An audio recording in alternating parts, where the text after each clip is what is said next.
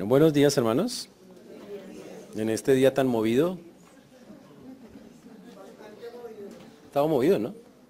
Estaba movido. Pero cuando pasan cosas así, lo que hay que pensar es que uno tiene un Dios tan poderoso que tiene el control de la naturaleza y que puede mover el piso cuantas veces quiera.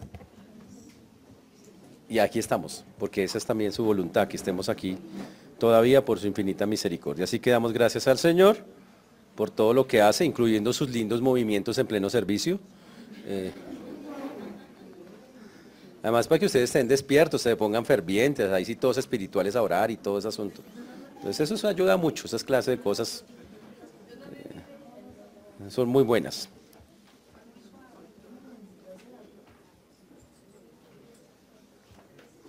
A ver, un segundito. Estamos en el libro de capítulo, versículo. Uy, que 8.40, dice, dicen las hermanas. Lucas es un libro que nos enseña específicamente, nos, nos está llevado. La idea de Lucas es mostrar que todo lo que se ha dicho acerca de Jesús es verdad.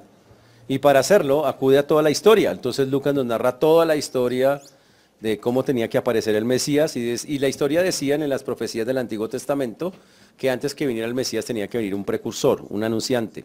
Ese anunciante se llama Juan el Bautista. Y efectivamente, tal cual la Biblia lo dice, Juan el Bautista apareció. Y él estuvo eh, hablando de que iba a venir uno tras él que era más poderoso que él, uno que bautizaría en el Espíritu Santo. Y ese es Jesús. Cuando Jesús tenía 30 años, Lucas narra también la infancia de Jesús, Jesús inicia su ministerio.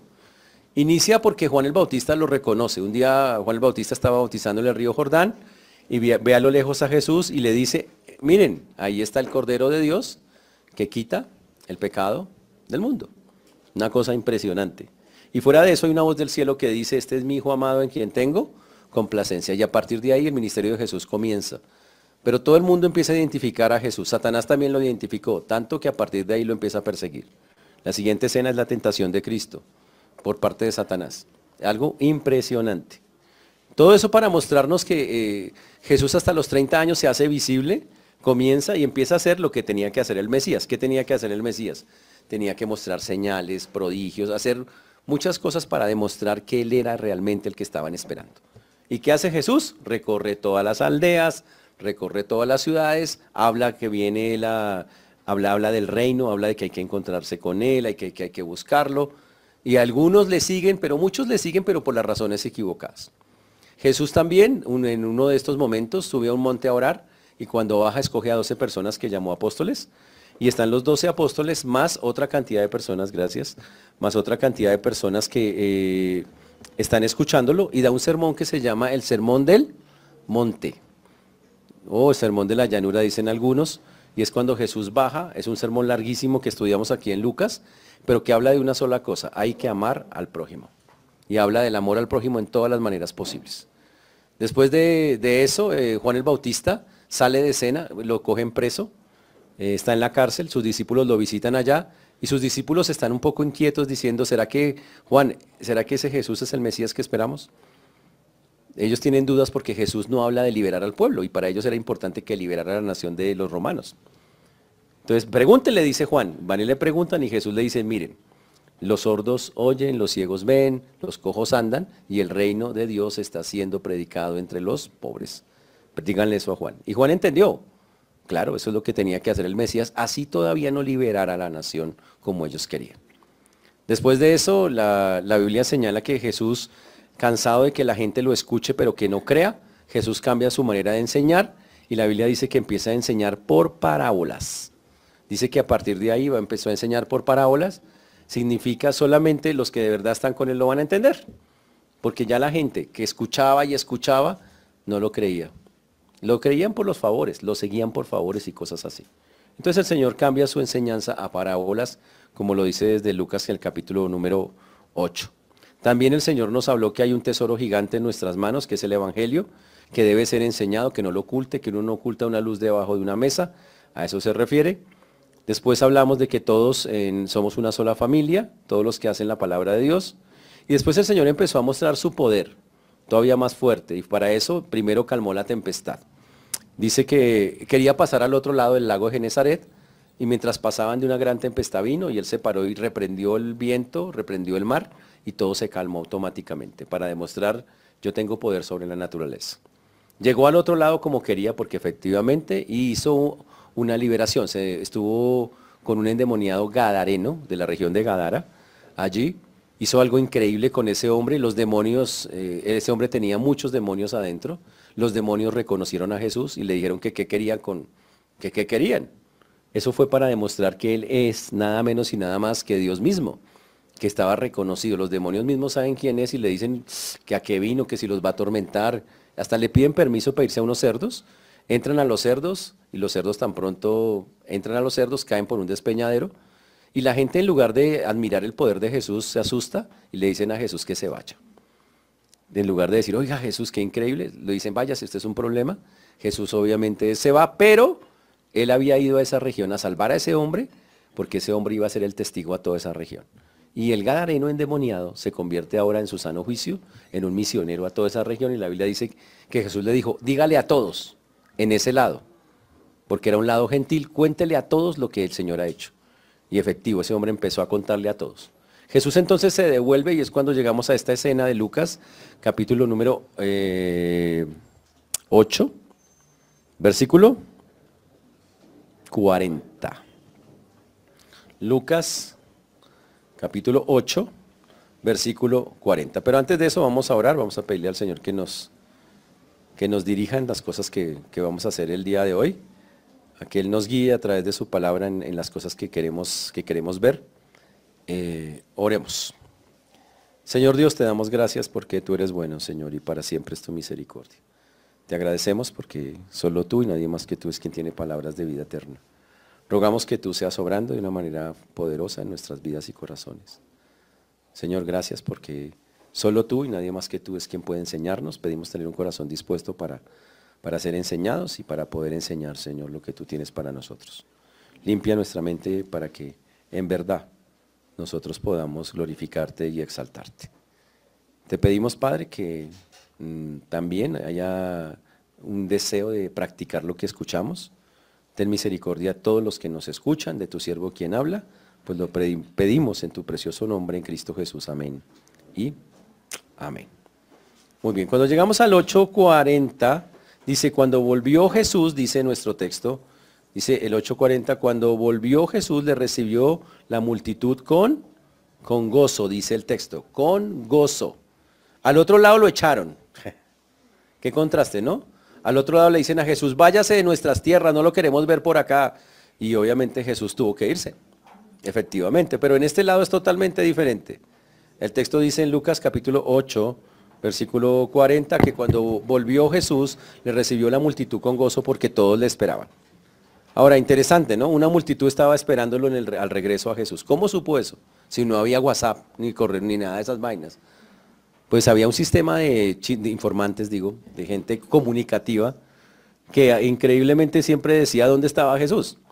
Y la gente supo. Y lo que ocurrió fue cuando Jesús regresó, se había ido al otro lado, ¿de acuerdan? Arrancó de Capernaum, se fue a los Gadarenos, en la mitad estuvo la tormenta, ahora se devuelve por el mismo lado, vuelve a Capernaum, pero cuando va a bajar del barco hay un montón de gente ahí, cientos de personas, tal vez miles.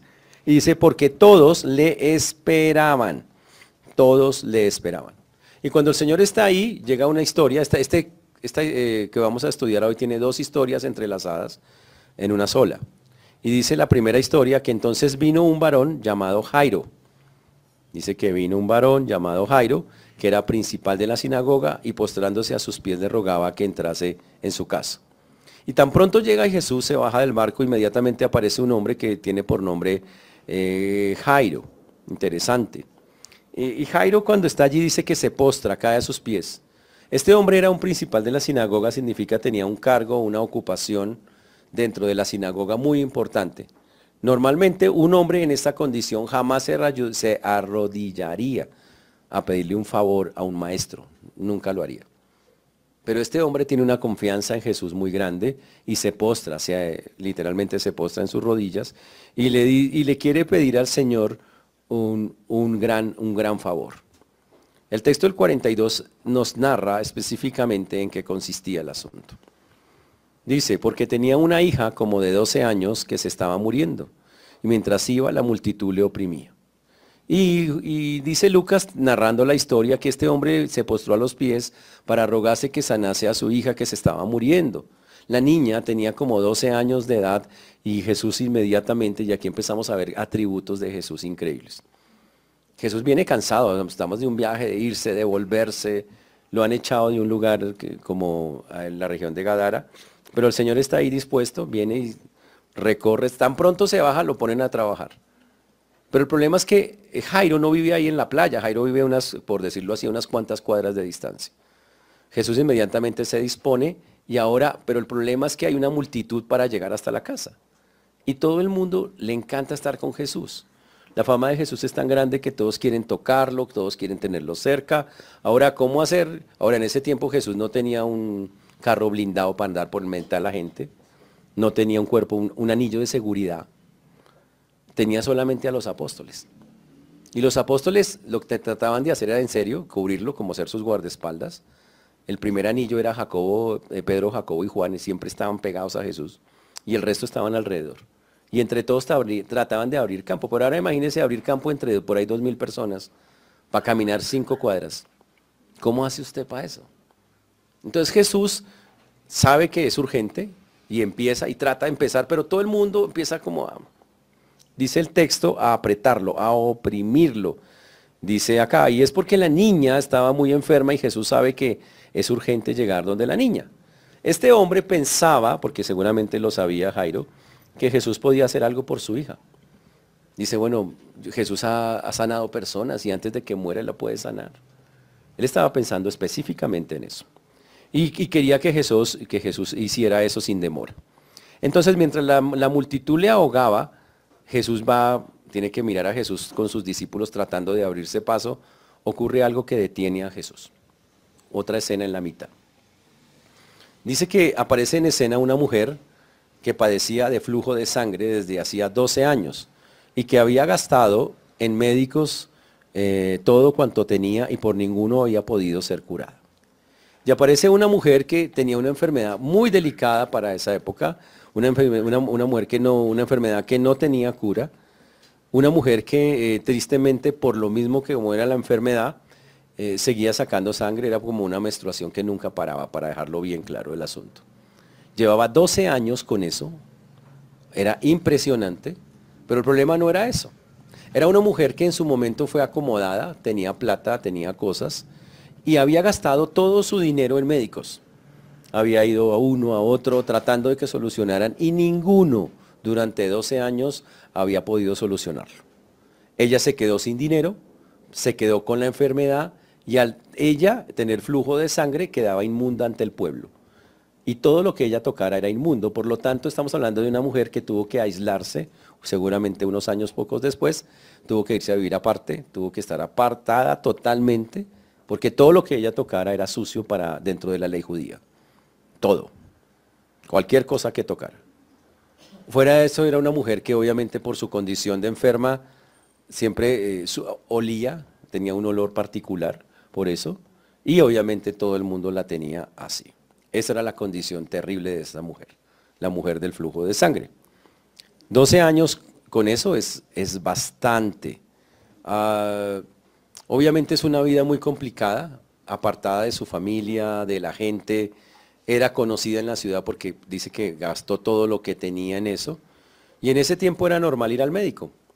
Interesante, ahí no le ponían color que ir al médico, no ir al médico. Es, la gente iba, buscaba, trataba cuando tenía los medios de ir, a, buscar esa salida. Esta mujer supo que Jesús estaba allí y ella de alguna manera desarrolló una fe que va más allá de lo que nosotros entendemos. Ella estaba completamente convencida de que Jesús podía curarla. Muy convencida. Pero ella estaba tan convencida de eso, de que el Señor tenía el poder para curarla, para sanarla. Dice, yo solo lo que necesito es estar cerca de Él. Necesito es tocarlo. Pero obviamente, ¿qué está pasando con Jesús? Jesús va a curar a la hija de Jairo. Tratan de abrirse paso, todo el mundo lo está apretando. ¿Y esta mujer por dónde pasa?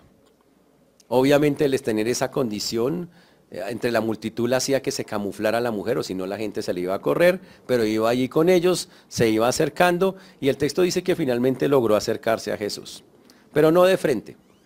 Dice que se le acercó por detrás y tocó el borde de su manto, y al instante se detuvo el flujo de sangre.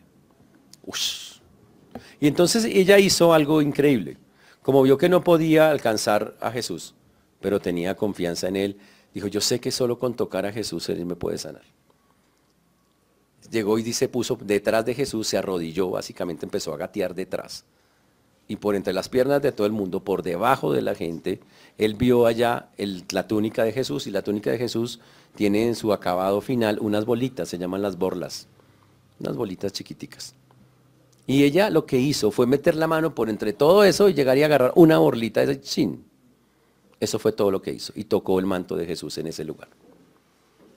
La Biblia dice que algo increíble pasó. En ese instante ella sintió que algo había pasado y el texto dice quedó sana automáticamente. Ella conocía su condición física, así que sabía sus síntomas y supo que algo extraordinario había ocurrido en ese momento. Ella en ese instante estaba completamente sana, totalmente sana. Eso es algo increíble. Increíble, increíble. Ahora, la hija de Jairo tenía 12 años. Esta mujer tenía 12 años de enfermedad. Interesante, ¿no? Los, dos, los 12 años que juntos tenían ahí. Y aunque todos le, habían intentado ayudar, no, no había pasado. Pero tocó el borde del manto y fue sana de manera increíble. El flujo de sangre paró instantáneamente.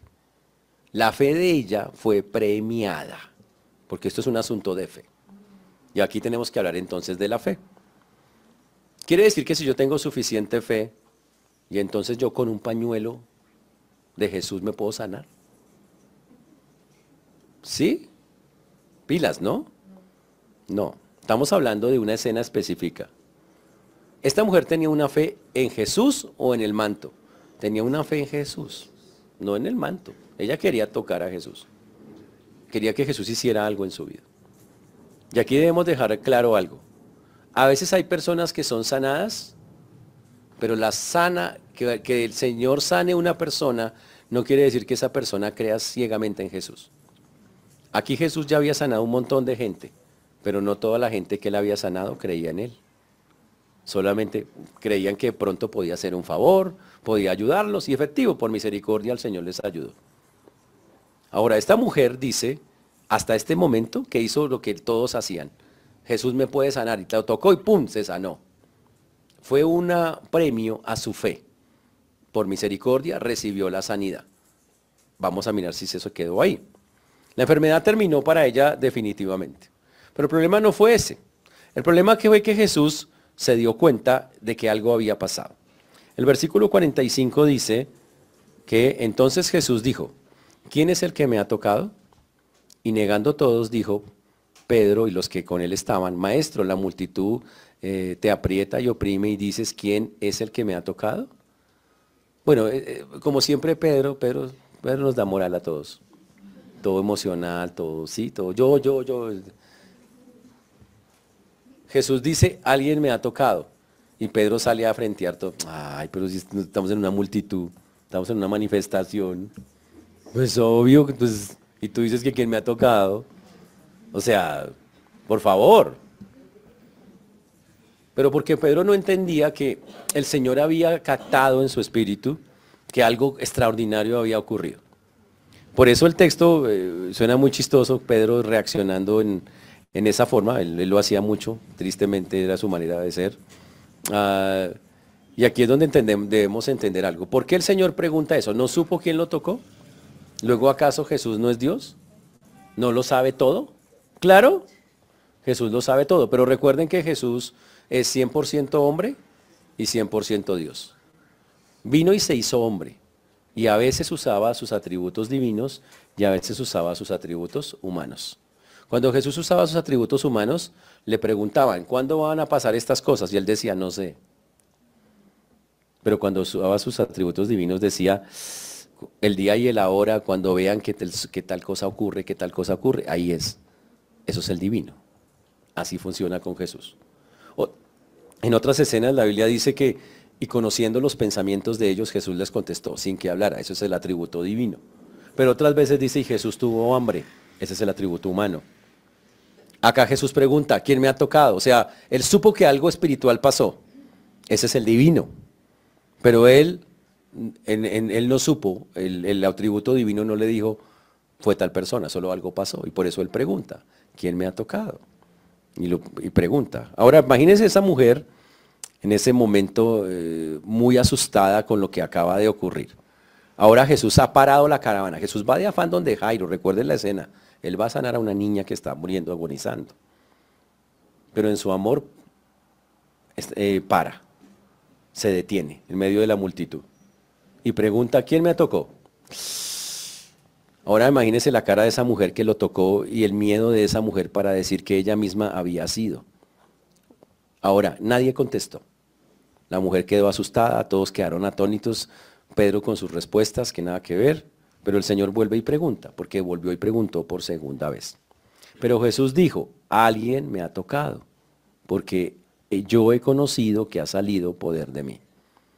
Otra vez Jesús pregunta, ¿quién me tocó? Yo sé, yo sentí que salió poder de mí. Entonces, claro, todos quedaron ahí atónicos y no sabían, nadie sabía qué contestarle específicamente, pero, pero él supo que el poder de Dios había sido, había salido. Como respuesta a la fe de la mujer, el poder de Dios se activó y salió y la sanó. Literalmente fue lo que ocurrió. Ahora, pero el Señor quería, y él podía haber seguido caminando y decir, listo, ya no pasó nada. Ya esa mujer se sanó, pero el Señor no quiere dejar eso así. En ese tiempo, igual que hoy, había muchas supersticiones. Y Jesús no quería dejar eso en el aire, no quería que la gente pensara, oiga, una persona me toca la ropa y esa gente se sana. No, no es una buena enseñanza. No es algo que el Señor le gustaría que la gente aprendiera de esa manera. Y entonces ante eso el Señor eh, vuelve e insiste y vuelve y le pregunta a la mujer, vuelve y pregunta a la gente, ¿quién me ha tocado? Porque ha salido literalmente poder, poder de mí. Entonces la mujer en el versículo 47 ocurre algo increíble. La mujer empieza a sentirse culpable, voy a decir, bueno, ¿y ahora qué hago? ¿Hablo no hablo? Hay que entender su temor. Ella es una mujer que desde la ley judía es impura. Todo lo que toca es sucio. Ya toca ahora, eh, tocó el mante de un maestro. O sea, grave. O sea, si quería acabarla de embarrar, le hizo la cosa más... Ahí sí que hizo algo todavía más fuerte todo, que cualquier otra cosa. Y ella dice, bueno, y si me paro, ¿qué me van a decir? Y Jesús, ¿qué me va a decir? Que porque yo sin permiso fui y lo toqué. Pero aún así, el texto nos dice que la mujer vio que no había quedado oculta. Dice, viendo eso, vino temblando. Donde Jesús le dijo, Señor, fui yo. Y se arrodilló ante el Señor, temblorosa, miedosa de qué le iba a decir el Señor. Y postrándose a sus pies, le declaró de todo, eh, le declaró delante de todo el pueblo por qué causa le había tocado y cómo al instante había sido sanada. En los evangelios paralelos dice que la mujer le contó toda la historia a Jesús, o sea que eso se demoró. Jesús iba a sanar a la niña de Jairo. Y ahora esta mujer lo tocó, él para para preguntar, y ahora esta mujer se postra y le empieza a contar la historia. Lo que pasa es que cuando yo era chiquita, imagínense qué me pasó. Y empieza a contarle la historia, toda. Y entonces yo fui a tal médico, yo fui a tal otro, yo fui a tal otro.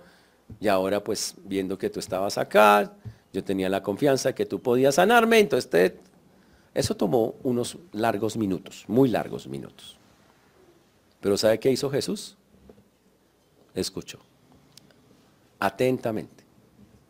La mujer entonces, porque el texto dice acá que ella muy temblorosa por, por el asunto que había, que había ocurrido, eh, esperaba de Jesús una respuesta fuerte. Ella dijo, ¿y ahora qué, va a decir Jesús?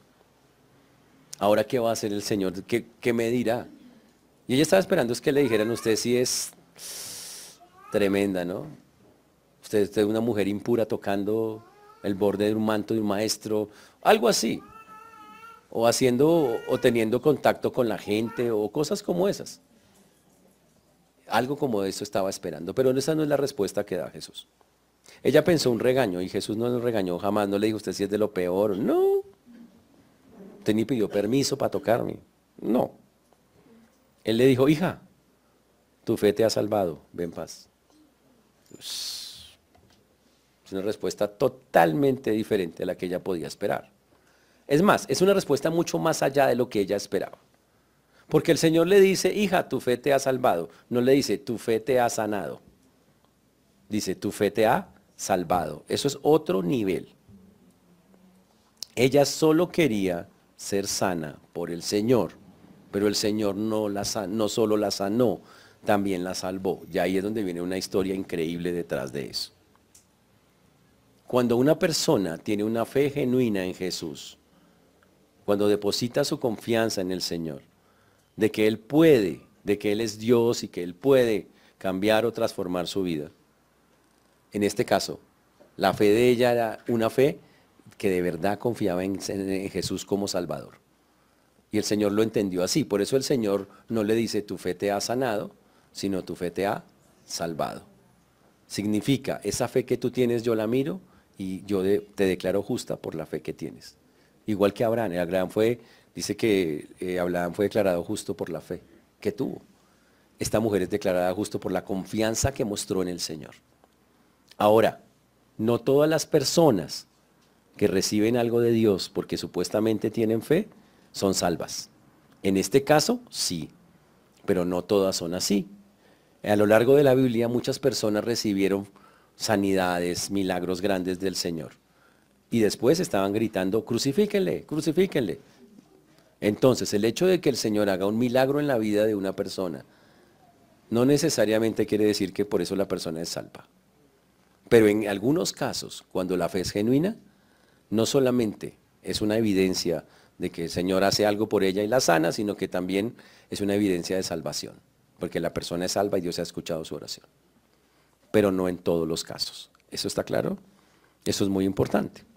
Esta escena es muy bonita por las cosas que Jesús le dice a esta mujer, únicas, unísicas. Dice el texto, él le dijo, hija, ¿sabe cuántas personas en la Biblia el Señor le dijo hija? A una, a ella, a nadie más. Dijo, hija, imagínense eso. Qué privilegio, ¿no? Y yo le dije, hija, y después dice, tu fe, la de ella. Jesús no estaba haciendo nada, Jesús estaba caminando. La que tenía la fe era ella, la que tenía la confianza era ella. Pero fue tan genuina su fe que Dios le otorgó lo que quería.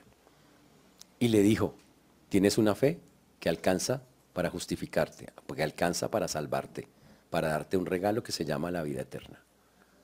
Impresionante. Y se lo regaló. Por eso dice, hija, tu, ve, tu fe te ha salvado. Ve en paz. Y le dice, ten paz, ya, la, ya, se fue todo. Ya se fueron esos 12 años difíciles, complicados, terribles, en las que vivías de esa manera. Es algo increíble. ¿Y qué está mostrando el Señor? Su bondad, su amor, su misericordia. Básicamente el Señor le está diciendo, mira, yo sé que has vivido una vida terrible, dolorosa, una vida que podemos llamar casi como miserable teniendo que ocultarte, teniendo que vivir apartada de la gente porque la gente no te voltea a mirar, porque la gente te censura, te, te critica por, por quién eres, por cómo eres. Ya se acabó eso, tranquila. Por eso la Biblia dice que Él es nuestro libertador, que Él nos saca de esos, de esos huecos, que Él hace que nos veamos diferentes y distintos. Y sacó a esta mujer de esa condición tan terrible que estaba padeciendo. Y básicamente le está diciendo que tenga ánimo, Literalmente le está diciendo que tenga mucho, mucho ánimo. Eh, y básicamente en, en Mateo 9:22, que es la misma escena, dice, pero Jesús volviéndose y mirándola, le dijo, ten ánimo, hija. Le dice, tu fe te ha salvado. Dice, ánimo, la vida sigue, yo sé que fue muy tenaz, pero la vida sigue, empieza a vivir la vida que te estoy dando. Empiece a vivirla, sea feliz. Ese es el plan de Dios. Y obviamente fue algo espectacular. Y dice acá, y la mujer fue salva desde aquella misma hora, dice el texto. Ush. Y ella fue salva desde aquella misma hora. Uy, wow. Ahora, ¿cómo es posible que eso haya, haya ocurrido? Y aquí viene algo importante. Dios nos llama a tener fe y confianza en Él. Pero tener fe, ojo, es creer que Él es capaz de hacer las cosas Pero si no las hace, yo tengo que seguir confiando en Él. ¿O ¿Está claro el asunto? Si usted tiene una verdadera fe y le pide al Señor, Señor, tú puedes hacer esto, y Dios no se lo concede, ¿qué, qué es la verdadera fe? Yo sigo creyendo en Él. Él sigue siendo un Dios grande, poderoso. Simplemente que lo que le estoy pidiendo no es conforme a su voluntad, por eso no me lo da. Listo, gracias. Pero que lo puede hacer, claro. Absolutamente, Él es Dios. Eso es fe genuina y verdadera en ese texto. Y por eso acá es, eh, eh, esa fe fue recompensada y fue genuina. Y no fue el vestido de Jesús lo que la sanó, que quede claro eso. Por eso hoy en día hay algunos que tratan de imitar a Jesús y dicen, vea con el pañuelo, con lo que me sueno, vea, tóquelo. Y hay algunos que lo cogen y todo. Obvio que no. El poder está en el Señor Jesús. El poder está en, ojo, el poder se desata, para decirlo así claramente, cuando la fe es en Él, en lo que Él puede hacer, no en lo que, en la ropa o en algo de Él, no.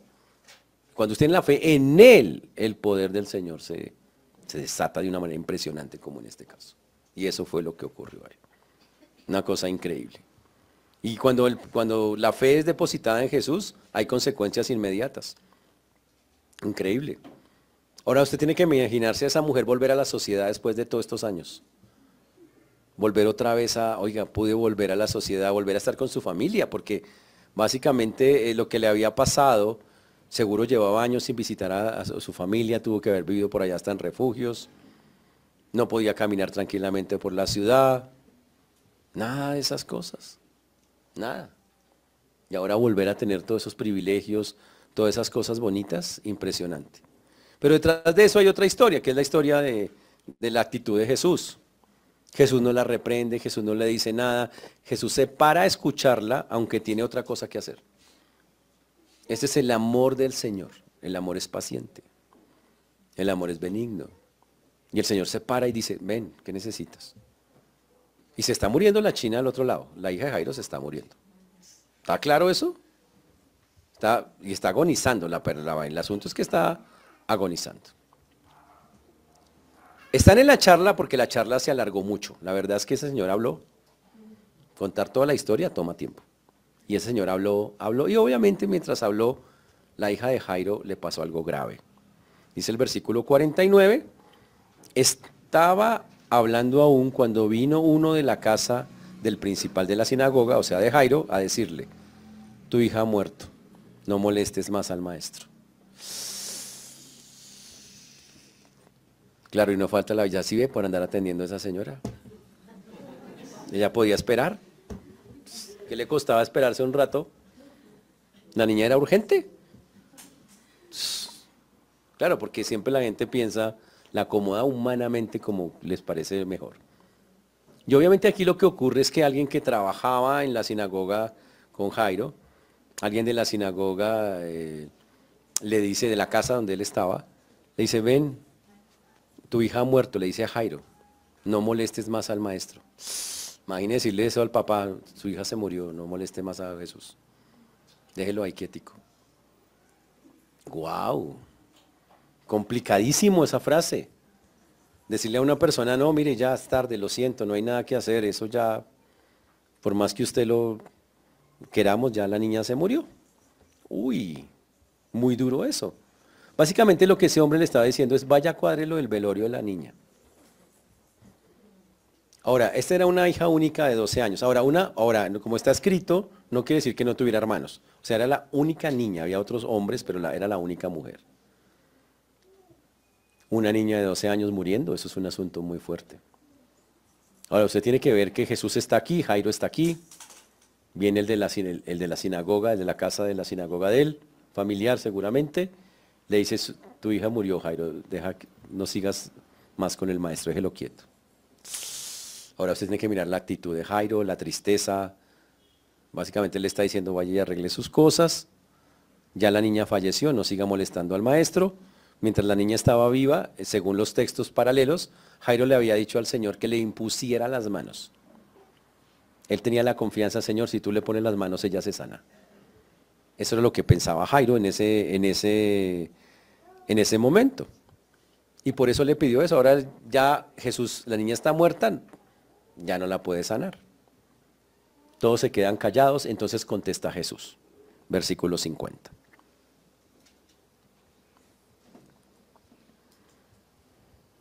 Versículo número 50.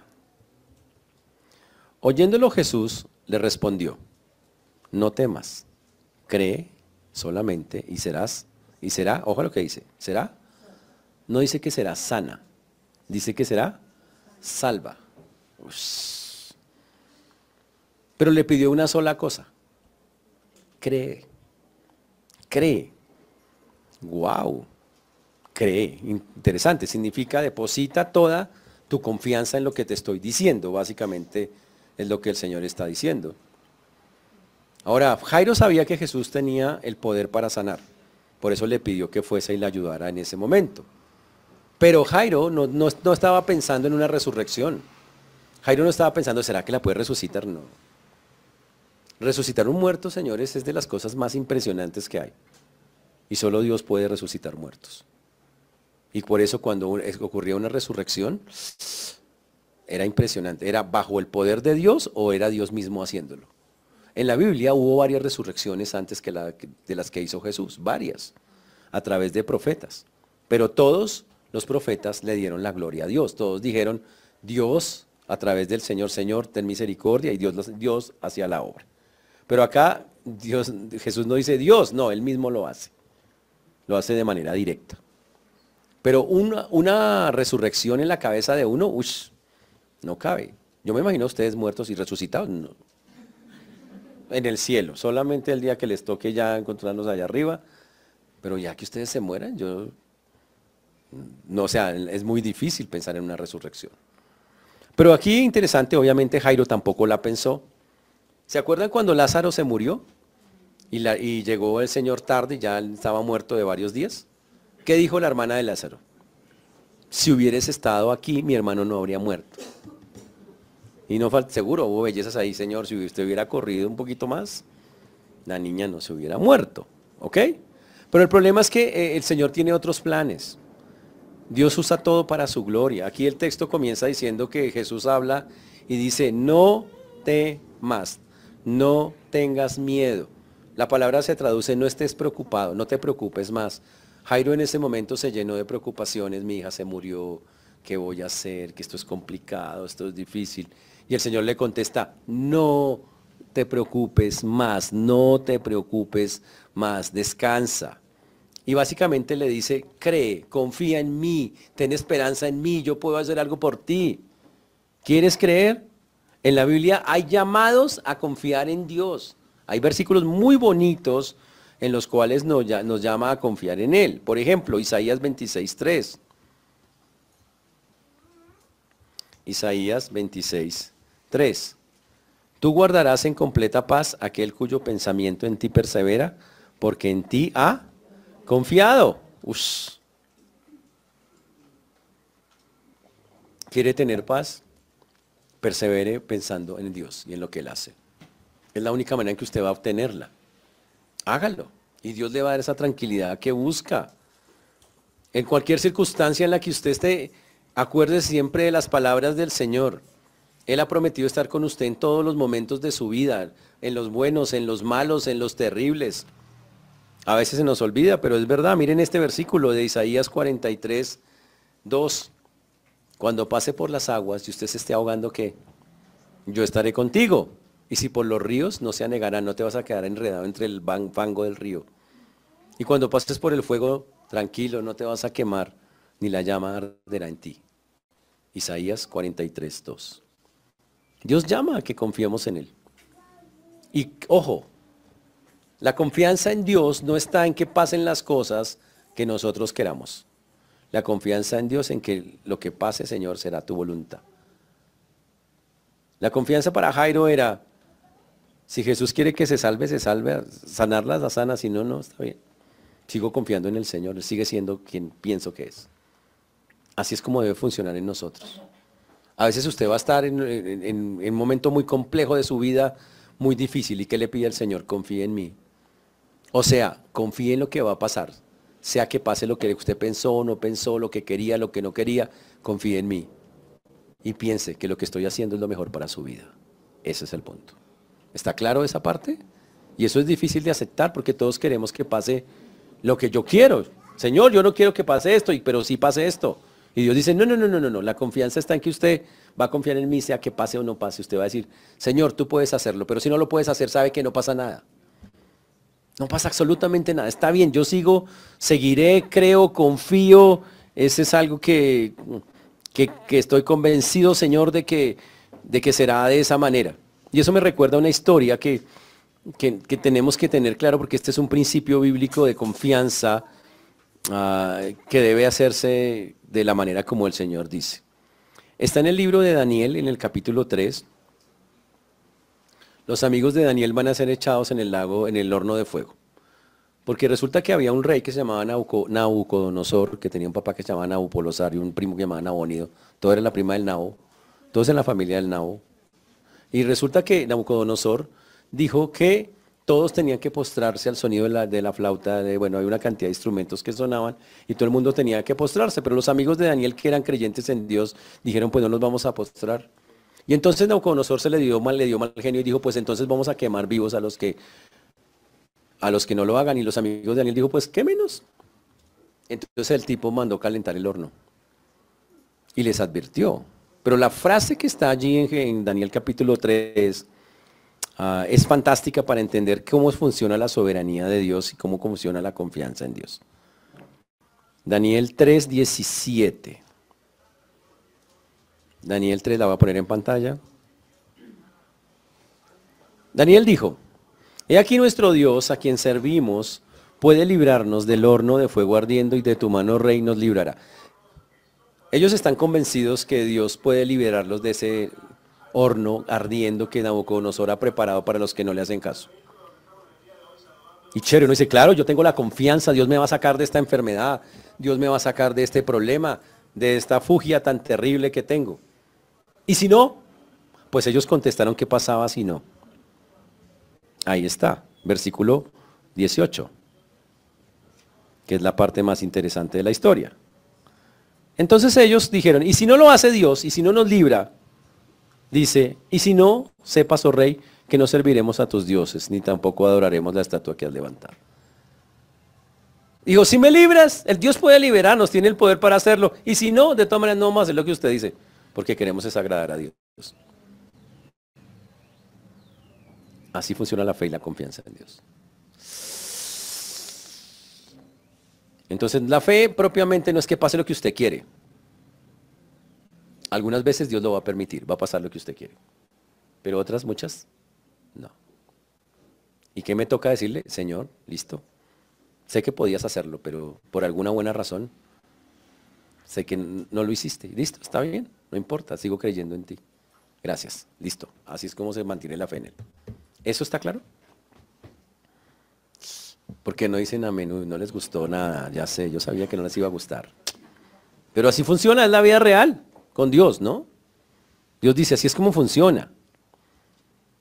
Y pero aquí el texto nos dice entonces que cuando volvemos a, al versículo de que estamos hablando de la confianza en Dios, que le dice solamente, cree solamente, que le dice solamente en el versículo número 50, cree solamente y yo voy a hacer. Entonces dice el versículo número 51, ya cuando están allí, número 51, que el Señor llegó a la casa de Jairo. Dice, entrando en la casa no dejó de entrar a nadie consigo mismo. A nadie, dice el texto, que no dejó entrar a nadie a la casa. Sino solamente al anillo de seguridad de él. Jacobo, Pedro, Jacobo y Juan, los más cercanos. Al papá y a la mamá de la niña. O sea, Jairo, la mamá, Jesús y ellos tres. Nadie más. Ahora, en esos momentos hay que entender cómo funcionan en esos tiempos los velorios o las cosas así. Alguien se muere y de inmediato en ese tiempo, sin WhatsApp y todo, la mano de gente que llega es impresionante. Porque ellos son muy familiares. Entonces, si alguien se muere en una comunidad, todo el mundo cae a dar el pésame. En ese momento aparecen las plañideras. Las plañideras son mujeres que lloran por plata. ¿Sí sabían eso? Interesante, ¿no? Contratan pañideras. De una vez, ellos iban avanzando en eso. Traían flautistas, la música de fondo, pues no era música fúnebre porque no existía así propiamente, pero la gente empezaba a tocar flautas y eso significa está ocurriendo un velorio o algo, algo pasó en esa casa. Y en segundos esa casa ya estaba llena de todo eso. Cuando Jesús entra, la casa está llena de todas esas cosas. La gente está, amigos, familiares, hay flautas, ya hay flautas allá. Ya hay gente llorando, todo ese mundo está ahí. Porque eso ya, ya habían pasado un tiempito, o sea, Jesús se demoró harto en llegar y ya la casa estaba llena de estas, eh, de estas cosas. Por eso el texto, el texto en el versículo 52 dice, y lloraban todos y hacían lamentación por ella. Pero él dijo, no lloréis, no está muerta, sino que duerme. dice que todos estaban lamentándose, llorando, pues es un momento muy difícil, la muerte de un ser querido, y obviamente pues todos estaban allí en, eso. Los otros evangelios son los que narran que ya había flautas, que Mateo es el que dice que ya había flautas, que ya se habían metido los que estaban cantando con instrumentos allí en, en ese lugar. Y obviamente son personas sin esperanza porque dice, se murió, no hay nada que hacer, ¿qué vamos a hacer? Esto es terrible y literalmente pasaba específicamente eso. Pero el Señor dice una frase, no lloren, no está muerta, sino que duerme. Si no, la niña está dormida, no está muerta, tranquilos. Wow. Interesantísimo eso. Ahora, cuando el Señor dijo eso, inmediatamente la gente se enojó con Jesús. Mire lo que le dijeron a Jesús. Y se burlaban de él sabiendo que estaba muerta. Y la gente se burló de Jesús y dijo, te sí es, ¿no? Si la niña está muerta, ¿Qué tal este tipo diciendo es que estaba dormida? Es el colmo. Se pegaron la ofendida con el Señor. Y obviamente cuando la gente no entiende el poder de Dios se va a ofender y eso es normal. Y entonces acá dice que empezaron a burlarse. Obviamente eh, todas esas personas que nunca creyeron en Él, que, que no veían a Jesús como alguien poderoso, dijeron, ah, es que dormida, está muerta, esa niña está muerta. No hay nada que hacer. Versículo 54. Entonces el Señor hace algo increíble. Mas él tomándola, el versículo 54 dice, mas él tomándola de la mano, clamó diciendo, muchacha, levántate. ¿Te le ha cogido las manos a un muerto? De pronto le ha tocado hacerlo, ¿no? Por necesidad. Pero por más que queramos nosotros que viva, no vive. Nunca. Por más que usted grite, diga, lo intente, no va a vivir. Pero ¿sabe qué pasa cuando el dueño de la vida dice, levántese? Eso es, eso es una cosa impresionante. Nada puede resistirse a la voz del Señor. Y Jesús, siendo Dios, usando su autoridad de ser creador, le dice a esa niña, específicamente, le toma la mano a ella y le dice, levántate. Ojo, y tiene que ser específico. Si el Señor no coge la mano de la niña, sino que lo hace, levántate, pum, todos los muertos se van a levantar. Porque su voz es poderosa para hacer eso. Es más, en la Biblia tenemos varias escenas donde el Señor levanta muertos. Vamos, en el futuro nosotros vamos a ser levantados. ¿Ok? Eh, dice la Biblia que los creyentes una vez mueran, los que antes de que venga el Señor el día del rapto, van a estar muertos. ¿Y qué va a hacer el Señor? Los muertos en Cristo ¿Y cómo es que van a hacer? Solo con la voz del Señor. El Señor dice, no sabemos qué deba decir, pero va a decir algo como levántate, ya, suficiente. Se van a levantar. Algo impresionante en eso. Y si usted está vivo, deba cambiar el cuerpo. Esa es la otra promesa que él hace. Pero si está muerto, lo va a levantar. ¡Wow! Y en este caso el Señor toma la mano de la niña y le dice literalmente a la niña, levántate.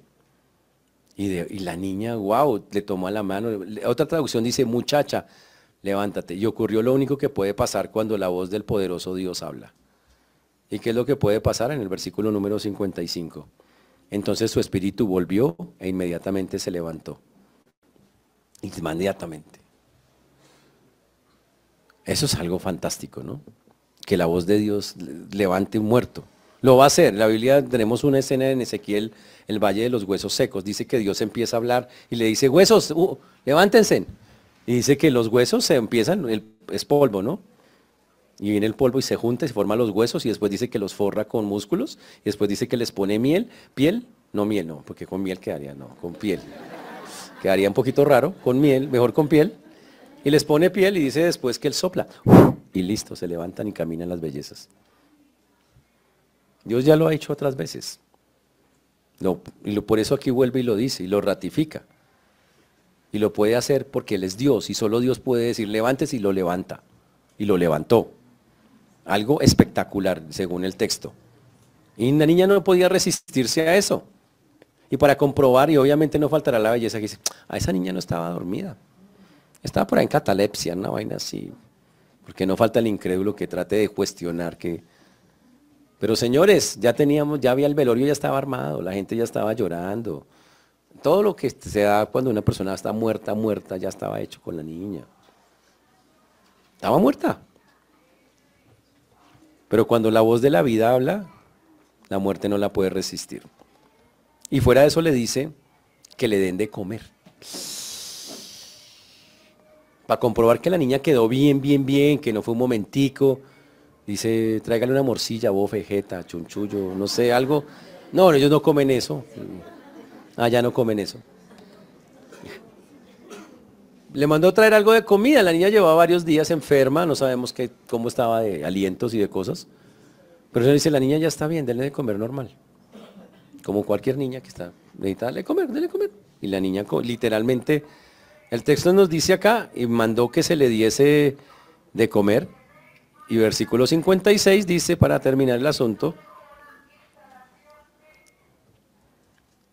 y sus padres estaban atónicos. Y los padres viendo a la niña levantarse, y imagínense la niña abrazando, esos papás abrazando a esa niña después de que ya no estaba ahora sí está. Pues es una cosa impresionante. Y, entonces dice acá que en ese versículo número 56 que sus padres quedaron eh, atónitos. Es, es un verbo que asombrados significa. Confundidos. Dice, ¿qué pasó? ¿Cómo pasó eso? ¿Cómo pudo pasar ese asunto tan fuerte? Y quedaron groguis, diríamos nosotros. Pero viene una frase final. Pero Jesús les mandó que a nadie dijesen lo que había sucedido. Cuando estaba al otro lado del río, del lago, le dijo, le dijo al gadareno, cuéntele a todo el mundo. ¿Por qué? Por una sencilla razón. Esa es una región de gentiles. Un gentil jamás cogería a Jesús y lo levantaría de rey. Pero si él hace eso en la región de los judíos, los judíos dicen, este hombre es poderoso, vamos a nombrarlo rey. Vamos. Y Jesús dijo, yo no estoy para eso. Esa no es la intención. Así que hágame el favor, le dice a los papás de la niña y gata, Diga, ¿sabe qué? Guarde silencio. Guarde silencio sobre esto que pasó. No le diga nada de lo que pasó a nadie. ¿Por qué? Porque el Señor tenía un plan, el Señor eh, tenía un plan de llegar y eh, de, morir por nosotros y Él no quería que nada interrumpiera ese plan. Él no quería que lo llegaran y lo levantaran y lo hicieran un hombre poderoso. No, yo vine fue a morir en la cruz para salvación de los pecados de la humanidad. Literalmente fue eso. Ahora, cuando unimos todas las escenas, ¿qué estamos viendo? Cuando unimos la escena del Señor que sale hacia la región de Gadara y, lo primero que hace es calmar esa tempestad, pues básicamente lo que Jesús está haciendo es mostrándole a sus discípulos, yo soy Dios. Mire que yo puedo calmar la tempestad. Y cuando llega a la región de Gadara y coge a esos demonios y los somete, le dice, mire, yo pues someto las, a las entidades espirituales, a cualquier cosa espiritual yo la someto. ¿Por qué? Porque es Dios. Y cuando se devuelve acá y sana a esa niña que estaba muerta, Él dice, yo tengo el poder sobre la vida. ¿Saben por qué? Porque soy Dios. Todo el tiempo el Señor está tratando de hacer y demostrar a través de esas cosas, yo hago cosas que solo Dios puede hacer. Yo soy Dios hecho hombre. Por triste, obviamente, tristemente, muchas personas, aunque ven esas cosas, no podían contemplar eso, no, no lograron contemplar a Jesús como Dios. Y por eso fue que Jesús cerró puertas, por eso fue que Jesús dijo, voy a hablar solo por parábolas, ya no más. Porque no, la gente es así. Ahora, la pregunta que usted y yo tenemos que hacernos el día de hoy, ¿creemos que Jesús es Dios? ¿De verdad creemos eso? ¿Tenemos una confianza, una convicción segura que Jesús es Dios? Porque ese es el que, el que tenemos en el corazón. Jesús es Dios y eso no ha cambiado absolutamente nada. ¿Y sabe qué? Eso es una gran diferencia. Yo quiero decirle algo. Si Jesús es Dios y usted lo considera Dios, él, él, va a trabajar, va a obrar conforme a la fe. ¿Por qué esta mujer pudo ser sanada? Porque tenía una fe en ese Dios, que es Jesús. Si usted no cree que Jesús es Dios, pues que no le pida cosas a Él que no, si usted ni le cree que, es, que Él es Dios, ¿para qué? Pero si usted cree que Él es el poderoso Dios que hace cosas así, ore. Y que quede claro, no quiere decir que va a pasar lo que usted quiere. Pero le estaríamos demostrando que tenemos una fe, una confianza plena en eso. Otra de las enseñanzas que este texto nos dio es, Dios siempre cumple sus propósitos. Fue a la región de Gadera a predicar el Evangelio y lo echaron. Pero ¿qué dejó? Dejó un misionero, un ex demoniado, un ex endemoniado. Imagínense un, ex endemoniado predicando. Qué bendición, ¿no? Parece una locura, pero no. No, no, no. Es algo increíble. El Señor cogió a este hombre y este hombre proclamó el Evangelio allá. O sea, la obra de Dios se siguió haciendo. Ese hombre fue la voz de Dios en ese lugar. Jesús hoy no está aquí físicamente, está en nuestros corazones.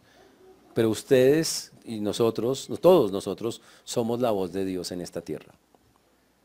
Así que estamos llamados a hacer exactamente lo mismo. Esta es la enseñanza. Jesús dijo, ya les demostré que soy Dios, pero también ahora hagan la parte que les toca a ustedes. Crean, ¿ya creyeron? Entonces hagan su parte, vayan y háblenle a la gente. Ustedes son los testigos en esta tierra, no hay más. Así que por favor vayan, prediquen, enséñenle a la gente que en verdad soy Dios, porque, y en qué le tienen que enseñar el Evangelio. Lo que el Señor quiso enseñarle en Gadara, en todos los lugares, porque el Evangelio es poder de Dios para salvación. La otra cosa es que Jesús es victorioso sobre todo. Nada derrotó a Jesús. Ni Satanás levantando la tempestad, ni los demonios todos rebotados, ni la muerte, Nada derrota al Señor. Por eso la Biblia dice que todo lo puedo en Cristo que me fortalece. Por eso la Biblia dice que hay victoria en Cristo. Pero la pregunta es si usted vive una vida victoriosa con Cristo o una vida aburrida. Eso lo decide usted. Porque el Señor dice, podemos vivir una vida victoriosa, fantásticamente victoriosa. En conclusión, señores, al salir de acá, la Biblia nos está diciendo, tengamos una plena certeza, una plena confianza en ese Jesús que nos salvó. Porque cuando usted tiene fe, mire la fe hasta dónde llega, la fe acciona cosas. Eso fue lo que ocurrió ahí. La fe accionó. Métase con Dios, confíe en Él. Y entonces, como dice la Biblia, confía en Él y Él hará. Y quiero animarlos a que empiecen a tener esa confianza en el Señor que la próxima vez que se les que se mueva el piso, se movió bien, ¿no? Chévere, estuvo suave. En lugar de pegarse el susto de la vida, diga, bueno, tengo un Dios que mueve, todo, súper. Tiene el poder de mover el mundo. Cuando Él quiere, como Él quiere, hasta donde Él quiera. Qué bendición, ¿no? A confiar. Estamos en un mundo que necesita ver personas que confían en Dios. ¿Y sabe qué espera el mundo? Que los que muestren eso somos nosotros, nadie más. Los del mundo esperan que nosotros tengamos esos actos de fe. Chicas, que usted salga todo asustado de aquí a contarle a, la gente de su cuadra, terrible el temblor, casi me muero. No, pues. No, falta la belleza, ¿no? ¿Qué tiene que ir a contar? No, que tembló, la usted todos asustados, que tembló. Bueno, está bien, Dios tiene el control de eso. El día que Él quiera mover la tierra, la mueve. Quiera que quiera mover tu vida, la mueve y la mía no, tiene ningún problema. Él es Dios. Más bien confiemos en Él. Porque si es capaz de mover el mundo, imagínese lo que podrá mover. Imagínese eso, si Él puede mover ese mundo. Impresionante el Dios que tengo. Amén. Vamos a ponernos de pie, vamos a orar.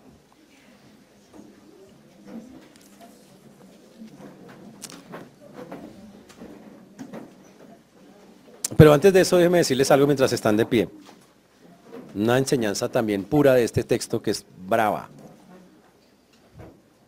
La mujer solo quería sanidad, pero el Señor regaló más allá. Y eso muestra un atributo de Dios que se llama bondad. Bondad es la parte que usted no pide, pero que se le regala. Bondad es que usted me invita a su casa, me dice, pastor, ¿qué quiere? Un tinto, sin azúcar. Y usted me lo trae, pero me trae una arepa de queso que yo no pedí. La arepa de queso es la bondad. ¿Sí está claro? Esa es la bondad. O, eso, o me trae un pedazo bofe, un pedazo de, de morcilla. La parte que yo no pedí que usted me da se llama bondad. La parte que usted recibe de Dios, que usted nunca pidió. Usted dice, solo quisiera que Dios, y resulta que Dios hace. Esa parte se llama el amor bondadoso de Dios. Y este texto que acabamos de estudiar muestra el tremendo amor bondadoso de Dios. La niña no pidió salvación. La mujer tampoco pidió salvación. Pero el Señor viendo y queriendo, porque Él es Dios, se la regaló. Ese es Dios. Amén. ¿Está claro? Oremos. Señor Dios, te damos gracias porque tú eres bueno, Señor, y para siempre es tu misericordia. Te agradecemos porque hasta aquí nos has traído y has sido bueno con nosotros. Pedimos, Señor, que tú seas obrando en cada vida, en cada corazón, como solo tú y nadie más que tú lo puede hacer. Ayúdanos, Señor, a poder confiar en medio de un mundo tan cambiante, tan difícil, tan complejo. Ayúdanos a poder, Señor, glorificarte, exaltarte, darte el honor y la gloria que tú mereces. Gracias por tu mano preciosa, gracias por tu mano maravillosa. Gracias por tener el control, sobre la naturaleza, como lo vimos en las escrituras y también hoy como lo vimos en la vida real. Tú controlas, Señor, cada parte de lo que pasa en esta tierra. Gracias por ser, Señor, quien eres. Gracias por tu amor bondadoso que siempre nos da más de lo que merecemos. Y, lo vemos tantas veces, Señor. Perdónanos porque no lo reconocemos. Rogamos que nos sigas mostrando, que podamos darte gracias por tu mano preciosa en toda nuestra vida, como efectivamente tú lo haces y lo seguirás haciendo. Ayúdanos a no ser eh, desagradecidos con eso, sino por el contrario, a seguirte exaltando y, y contándole a otros que tenemos un Dios grande y poderoso que nos ama mucho y que siempre nos da las mejores cosas por amor de su nombre.